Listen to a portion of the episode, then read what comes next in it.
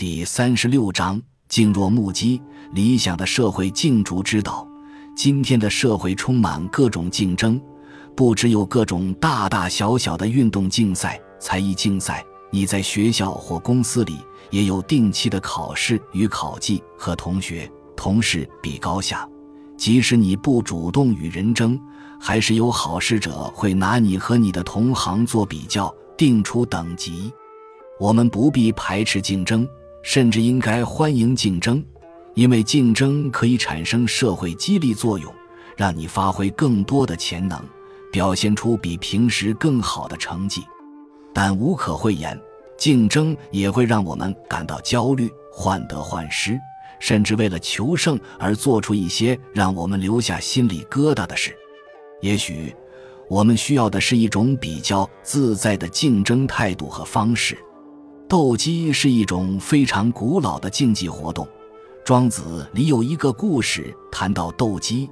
季绳子为周宣王养斗鸡，过了十天，周宣王问说：“鸡可以斗了吗？”季绳子回答：“不行，还骄昂而士气。”十天后，周宣王又问季绳子回说：“不行，还是听到声音、看见影像就会起回应。”十天后，周宣王又问回说。不行，还会怒视而气盛。又过了十天再问，季绳子回答说：“差不多了。”因为别的鸡即使鸣叫，它也不为所动，看上去像木鸡一样，它精神宁静，别的鸡不敢应战，看到它掉头就逃跑了。呆若木鸡这句成语就是从这里来的，但这不是呆。而是忘掉竞争对手，忘掉胜负，放空一切后所产生的宁静。不管其他斗鸡如何在旁叫嚣挑衅，他独目无余鸡，不为所动。这其实是一个竞争者梦寐以求的境界。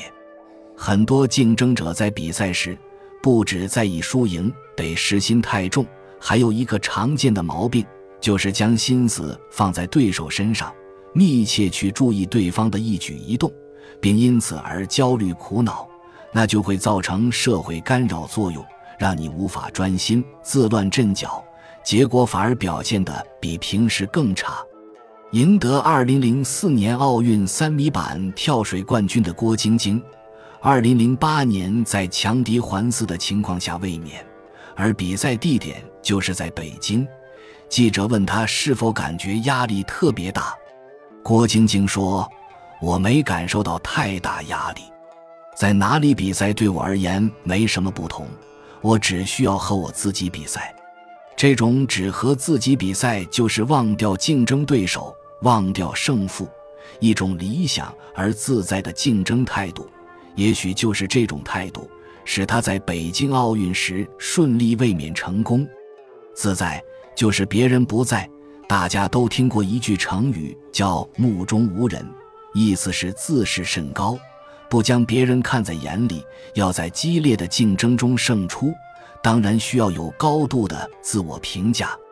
但郭晶晶所说的“我只需要和我自己比赛”，则是更高层次的“目中无人”。那不是妄自尊大，而是在比赛时没有感觉到竞争对手的存在。庄子故事里那只斗鸡的目无于鸡，正是这个意思。所以，当竞争无法避免时，那就要做一只理想的斗鸡。不管在哪里比赛，不管竞争的对手有几个，看热闹的观众有多少，你都不受影响。在你心灵的视野中，永远只有你一个人在场，在那里宁静、自在而愉快地表现自己。忘记了别人，也忘记了输赢。本集就到这儿了，感谢您的收听，喜欢请订阅关注主播，主页有更多精彩内容。